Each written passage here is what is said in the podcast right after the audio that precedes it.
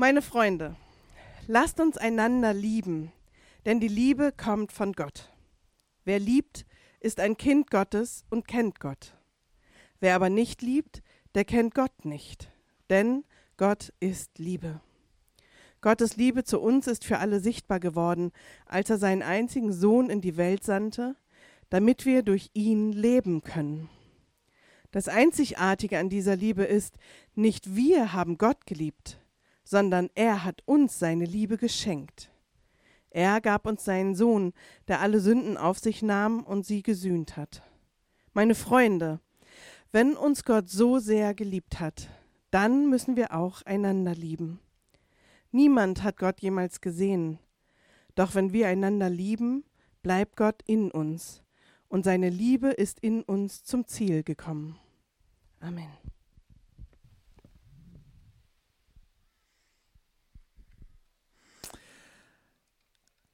Stell dir einmal vor, dass es Gott so wirklich, wirklich gibt. Dass Gott wirklich total real ist. Und dann stell dir mal vor, dass er in der nächsten Woche bei dir ist. Die ganze Zeit. Von morgens bis abends und die ganze Nacht hindurch. 24-7. 24 Stunden am Tag, sieben Tage die Woche. Stell dir das einen Moment vor. Und dann denk kurz über folgende Frage nach. Was glaubst du, würde Gott am Ende dieser Woche über dich denken? Was würde er zu dir sagen und was würde er tun?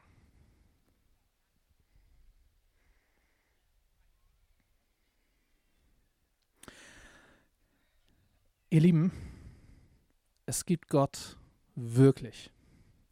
Gott ist wirklich total real. Und Gott ist bei uns. Von morgens bis abends und die ganze Nacht hindurch. Die ganze nächste Woche und darüber hinaus. Von morgens bis abends. 24-7, 24 Stunden am Tag, sieben Tage die Woche. Auch wenn wir ihn nicht sehen können. Er ist da. Er ist bei uns. Okay, zu dieser Frage. Was denkst du, was Gott über dich denkt? Was Gott zu dir vielleicht sagen würde? Was immer deine Antwort ist, wenn du in der Kürze der Zeit eben eine Antwort gefunden hast, wenn das, was Gott über dich denkt, was du glaubst, was Gott über dich denkt, nicht mit den Worten beginnt, ich liebe dich, bin ich mir sicher, dass es grundverkehrt ist. Nochmal wenn das, was du denkst, was Gott über dich denkt, nicht damit beginnt, dass er sagt, ich liebe dich, hast du eine falsche Vorstellung von dem, was Gott über dich denkt. Ich habe diese Frage mal einem jungen Mann gestellt, der nicht so mit Gott unterwegs ist. Ich habe ihm gesagt, hey, du nehmen wir mal an, dass es Gott gibt, ne? Was denkst du, was denkt Gott über dich? Und er sagte total ehrlich, ich habe es geliebt, er sagte, ja, nicht so, ne? weil ihm bewusst war, dass wenn es Gott gibt, viel in seinem Leben ist, was aus Gottes Perspektive nicht so ideal läuft, nicht so gut ist. Aber auch bei ihm gilt, bevor Gott anfängt, mit uns darüber zu reden, was in unserem Leben nicht gut läuft, und da gibt es was in deinem Leben oder in meinem Leben, viel, ja. Aber bevor Gott das macht, denkt er und sagt er, ich liebe dich. Ich möchte mit euch ein bisschen über, über die Liebe Gottes nachdenken und ähm, wenn du schon seit vielen Jahren oder Jahrzehnten mit Gott, unterwegs bist, denkst du vielleicht, ja, Gott liebt mich, habe ich schon ganz oft gehört, weiß ich. Ich glaube, ja, ich weiß es. Aber in der letzten Woche habe ich festgestellt, ich weiß es mit dem Kopf und auch ein bisschen mit dem Herzen, aber nicht bis in die tiefste Faser meines Herzens hinein. Gottes Liebe ist so ganz anders als das, was wir Liebe nennen. Denn das, was wir Liebe nennen, das, das machen wir abhängig von Umständen oder von Leistungen des anderen. Also es gibt Menschen in meinem Leben, denen sage ich, ich liebe dich. Also vor allem so in meiner Kernfamilie, so meine Frau zum Beispiel, meine Kinder. Aber vielleicht habt ihr auch schon Leute gehört, die zu Menschen mal gesagt haben, ich liebe dich, und dann irgendwann an den Punkt kamen, es nicht mehr sagen zu können. Wir haben uns auseinandergelebt. Oder das, was die Person mir angetan hat, kann ich ihr niemals verzeihen. total verständlich in den allermeisten Fällen. Aber es zeigt etwas über das, was wir Liebe nennen. Wir machen unsere Liebe abhängig von Umständen und dem, was andere tun, von Leistungen, von Verhaltensweisen. Aber Gottes Liebe ist nicht so. Gottes Liebe ist bedingungslos. Sie ist bedingungslos. Woher können wir das wissen? In dem Text, den Bianca uns eben gelesen hat, steht ein Vers drin, in dem es darum geht, woher wir wissen können, dass Gott uns liebt. Du kannst bisher alles, was ich gesagt habe, dir angehört haben und sagen, ja, klingt irgendwie nett, aber ist doch nur eine Behauptung. Woher weiß ich, dass Gottes erste Gedanken über mich nicht sind, du Idiot oder du... Mm. Grund dazu hätte er doch. Woher weiß ich, dass seine ersten Gedanken über mich sind, ich liebe dich? Und das hat damit zu tun, mit dem Kreuz. Wir haben es eben gelesen, gehört in dem Text, dass Gott uns liebt. Das wissen wir, weil, ich mache es jetzt ganz kompakt, weil Gott Mensch wurde in Jesus und weil er ans Kreuz gegangen ist. Und als Jesus am Kreuz gestorben ist, da war er nicht einfach das Opfer von einer ungerechten Justiz. Nach einem unfairen Gerichtsurteil wurde er hingerichtet, tragisch, ist wahrscheinlich vielen anderen Leuten so gegangen. Nein, in der Bibel lesen wir, dass Jesus sagt, ich gehe ans Kreuz und das, was ich mitnehme, ist die Schuld aller Welt. Ist all das auch in deinem und in meinem Leben, wo wir sagen, oh, wenn Gott uns anguckt, Jesus sagt, er hat all das mit ans Kreuz genommen und in den Tod gerissen. Wir haben eben einen Text aus 1. Johannes 4 gehört. Wir hätten auch einen Text nehmen können aus Römer 5. Das ist ein Brief, den Paulus geschrieben hat. Und wenn ihr das vertiefen wollt, 1. Johannes 4, Römer 5. Das ist super viel Text, um da tiefer einzusteigen. Paulus sagt in Römer 5, dass Gott uns schon geliebt hat, als wir noch Sünder waren. Und dass Jesus für uns ans Kreuz ging, als wir noch Feinde Gottes waren. Es ist spannend, wenn man, wenn man Paulus ein bisschen kennt. Paulus war wirklich ein Feind Gottes der hat die ersten Christen, die erste Gemeinde verfolgt, dafür gesorgt, dass die Leute, die an Jesus geglaubt haben, ins Gefängnis kamen, vielleicht hingerichtet wurden. Und dann sprach Gott ganz krass in sein Leben und sagte, warum verfolgst du mich? Und da wurde aus diesem Christenverfolger der Apostel, Gemeindegründer, Prediger, Briefeschreiber, den wir heute in der Bibel finden, der ganz viele Briefe geschrieben hat. Paulus war ein Feind Gottes. Und ich weiß nicht, wie das bei dir ist, ob du auch sagen würdest, ja, ich war mal ein Feind Gottes oder vielleicht ich bin ein Feind Gottes, ich bin Gott feindlich gesonnen. Wenn es so ist, Gott liebt dich. Gott hat dich schon geliebt, als du von ihm noch nichts wissen wolltest, als du gegen ihn warst. Gott liebt auch seine Feinde. Gottes Liebe ist nicht abhängig von Umständen oder unseren Leistungen das, was wir tun. Gottes Liebe ist bedingungslos. Aber wir, selbst die von uns, die seit vielen, vielen Jahren das immer wieder hören und lesen und, und vielleicht auch Gott dafür danken, ich weiß nicht, ob es bei euch allen so ist, aber bei mir ist es so, es ist noch nicht so tief im Herzen. Ich glaube, viele von uns, die sind so etwas wie äh, Gänseblümchen-Christen. Ich weiß, das ist keine Gänseblume, aber Gänseblümchen sind viel, viel kleiner. Ähm, wir nehmen das mal als Gänseblümchen, okay? Das ist eine Sonnenblume, glaube ich. Ich habe keine Ahnung von Pflanzen. Also, ihr wisst das vielleicht noch, vielleicht habt ihr das gemacht, ähm, so im, im, Grundschulalter oder im Kindergarten, vielleicht machen das die einen oder anderen bis heute noch, wer weiß, dieses Spiel, er liebt mich, er liebt mich nicht. Oder sie liebt mich, sie liebt mich nicht. Ne? Man hat so einen Schwarm, irgendwie so, so ein Mädchen, was man toll fand, oder als Mädchen irgendwie so ein Junge, was man toll fand. Und, und dann, dann nimmt man so ein Gänseblümchen, ja, das ist ein Gänseblümchen, die nächsten Momente, und sagt, er liebt mich, er liebt mich nicht, sie liebt mich, sie liebt mich nicht. Und dann die ganze Zeit weiter und am Ende das letzte Blütenblatt, was da ist. Das hat recht. Und ich glaube, 90 Prozent der Kinder und, und vielleicht auch Erwachsene, die das machen, glauben das nicht wirklich, aber trotzdem machen wir es irgendwie. So, und jetzt, was heißt Gänseblümchen Christ sein? Gänseblümchen Christ sein funktioniert so. Ich habe zu Gott gebetet und er hat mich erhört. Das, worum ich ihn herzlich gebeten habe, das ist passiert. Gott liebt mich. Es gibt da so was anderes. Ich bete da seit vielen, vielen Monaten für. Und Gott hat, hat mein Gebet nicht erhört. Kann es sein, dass er mich gar nicht liebt? Er liebt mich nicht. Es passiert gerade etwas richtig Tolles in meinem Leben. Danke Gott, dass du mich liebst. Er liebt mich. Es passieren schlimme Dinge, tragische Sachen in meinem Leben. Oh, wie kann Gott mich da lieben? Er liebt mich nicht.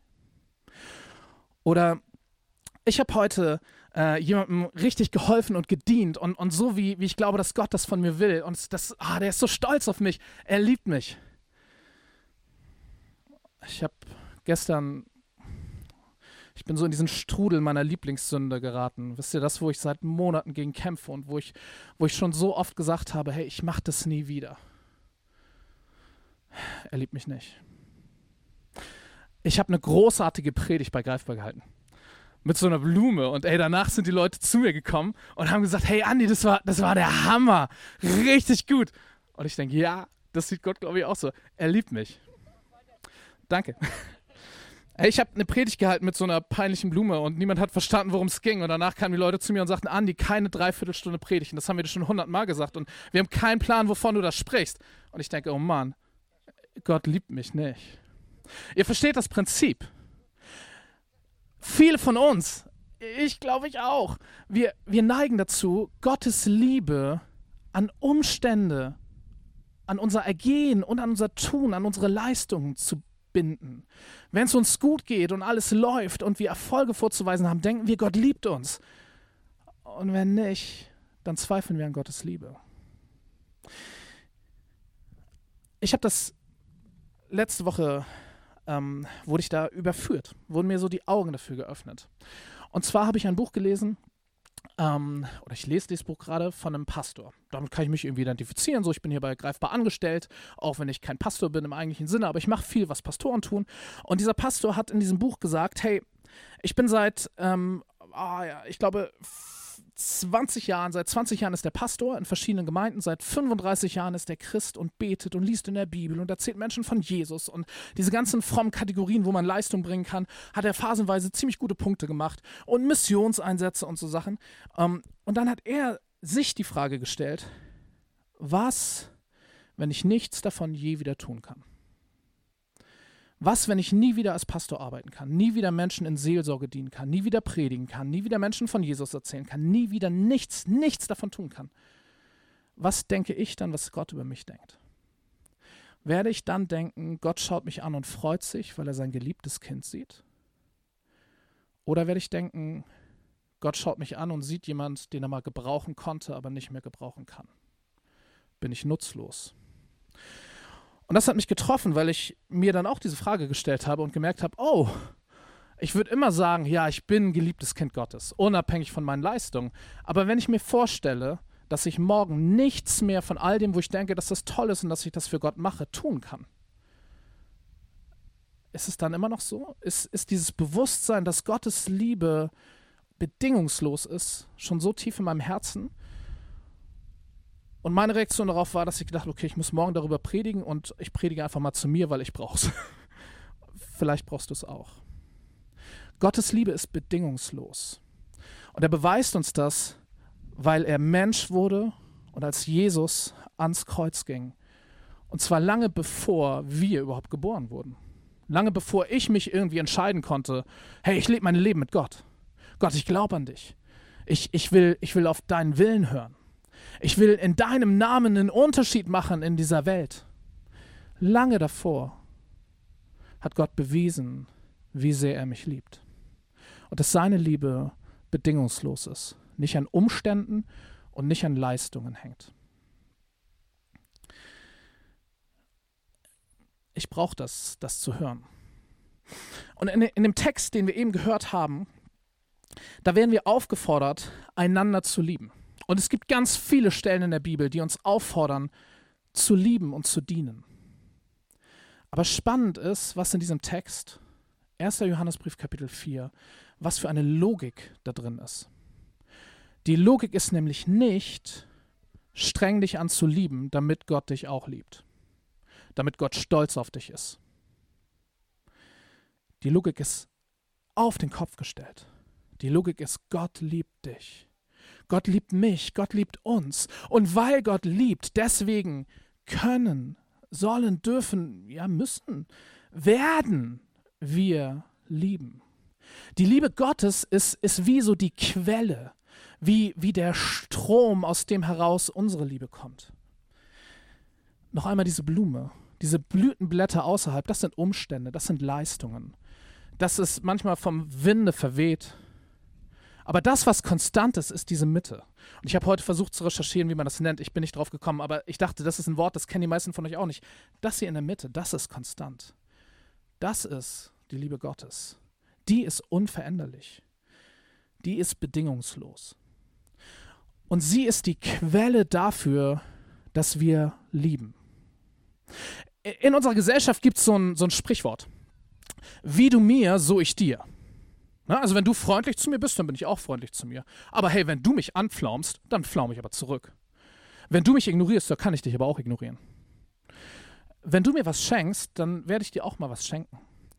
Und das ist irgendwie in unserem Denken gerecht. Aber Gottes Liebe ist völlig anders. Gottes Liebe ist nicht wie du mir, so ich dir. Und unsere Liebe soll nicht wie du mir, so ich dir sein, sondern wie er mir, so ich dir. Wie Gott mich liebt, so will ich dich lieben. So will ich einen Unterschied machen in dieser Welt. Und ich würde mir wünschen, dass Christen, dass christliche Gemeinden, dass Kirchen dafür bekannt sind, dass sie die Besten darin sind, Leute zu dienen und zu lieben. Und wenn ich in die Nachrichten schaue und die Kirche davor kommt, ist es meistens wegen Skandalen, Missbrauch, irgendwie doofe Sachen mit Geld, Macht, lieblose Dinge. Ich meine es nicht, ich, ich will nicht mit Finger auf andere zeigen und, und einen Vorwurf machen. Ich selbst war auch noch nicht in den Nachrichten, weil ich so sehr liebe und diene. Aber eigentlich müsste das doch so sein dass, dass dieses Land, dass diese Gesellschaft über Christen und Kirchen nachdenkt und redet und sagt, das sind die, die so krass lieben. Das sind die, die so dienend sind, die so hingebungsvoll. Das ist, wow, das ist krass. Wie geht das? Und die Antwort war in dieser Predigt. Wie er mir, so ich dir. Ich glaube, wir sind berufen, einen Unterschied zu machen in dieser Welt, zu lieben und zu dienen. Und zwar und das ist mir jetzt ganz wichtig, nicht nur als Gemeinde. Also es geht nicht nur darum, äh, dass, dass ihr eingeladen seid, so in unseren Gemeindeprogrammen und Strukturen ehrenamtlich euch reinzugeben und zu lieben und zu dienen. Ja, das auch. Herzlich willkommen. Aber das ist nicht alles. Das ist nicht alles, wo du für Gott arbeiten kannst, wo du aus seiner Liebe heraus lieben und dienen kannst. Es ist genauso Familie, Beruf, wo immer du deine Zeit verbringst. Wenn du morgen früh aufstehst und zur Arbeit gehst, wünsche ich dir, dass dir Gottes Liebe so bewusst ist, dass sie wie ein Strom ist, der dich dazu bringt, an deinem Arbeitsplatz Menschen zu lieben und zu dienen. Auch wenn nach dem Wie du mir, so ich dir Prinzip es nicht fair ist. Wenn du morgen aufstehst und ein Tag darin besteht, deine ein bis sieben Kinder ähm, irgendwie in den Kindergarten, in die Schule zu bringen, mit ein tolles Programm auf die Beine zu stellen, Essen zu kochen, hinterherzuräumen, aufzuräumen, äh, Waschmaschine und, und all das, was damit zusammenhängt. Wenn das morgen dein, dein Tag ist, dann wünsche ich dir, dass dir die Liebe Gottes bewusst ist und aus dieser Liebe heraus du in deiner Familie lieben und dienen kannst. Und wenn du morgen aufstehst und du hast keine Ahnung, was du tun sollst und weißt nicht, was der Tag bringt und gehst einfach irgendwie los. Und wirst irgendwie Kumpels und Freunde irgendwann vielleicht treffen, vielleicht auch nicht. Aber du weißt nicht, wo du abhängen wirst. Dann wünsche ich dir, dass dir morgen die Liebe Gottes bewusst wird und das, wo immer du morgen bist, wen immer du triffst, du einen Unterschied machen wirst, weil Liebe und Dienst da ist, aus Gottes Liebe heraus. Nicht aus eigener Anstrengung heraus. Nicht, weil andere das verdient hätten, wie du mir, so ich dir, sondern weil wir geliebt sind, wie er mir so ich dir. Schlussgedanke. Der Text, den wir eben gehört haben, aus dem 1. Johannesbrief Kapitel 4, begann in der Übersetzung, die wir gehört haben, mit meine Freunde. Und das haben die Übersetzer gemacht, weil das Wort, was da wörtlich steht, so ein bisschen komisch klingt. Eigentlich fängt es an mit Geliebte. Das ist vielleicht ein bisschen komisch, ne? Also ich habe euch auch vorhin nicht angesprochen mit Geliebte. Aber es steht da wörtlich und es hat einen Grund. Weil das, was wir zuallererst sind, sind nicht, wir sind nicht Knechte Gottes, sondern wir sind Geliebte. Wir sind Kinder Gottes. Wir sind von Gott geliebt. Das ist unsere Identität. Und so werden wir in diesem Text angesprochen. Und ein bisschen später, nach dem Abschnitt, den wir gehört haben, heißt es, wir lieben, weil Gott uns zuerst geliebt hat. Wie er mir, so ich dir. Amen.